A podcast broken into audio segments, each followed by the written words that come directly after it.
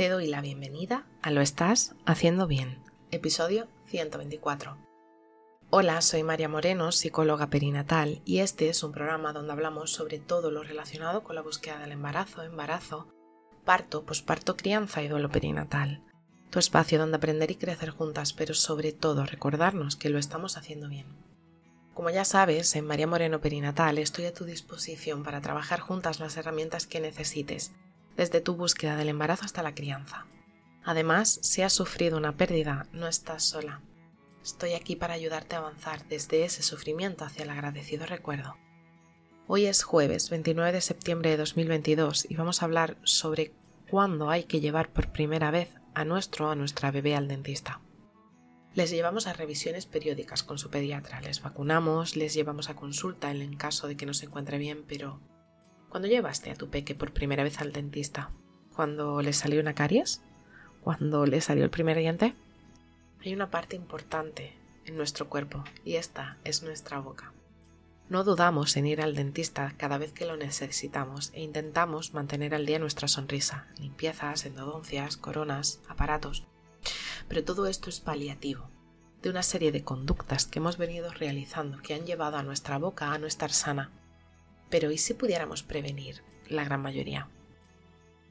¿Cómo se llama a los y las dentistas que atienden a los peques? o a las peques, odontopediatra. Esta disciplina está ligada a la prevención, ya que el objetivo de los y las odontopediatras es conseguir que las próximas generaciones no tengan caries y para ello es fundamental informar y educar desde muy temprana edad.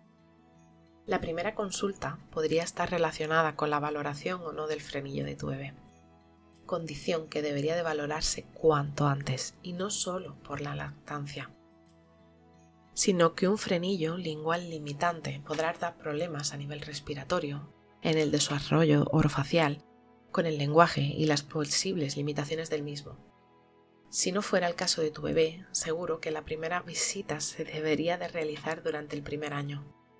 El mejor momento es la erupción del primer diente de tu bebé, siendo aproximadamente a los seis meses de edad. En esta consulta nos informarán sobre la importancia del cuidado de ese diente y sobre evitar esa práctica de utilizar la gaseta con agua.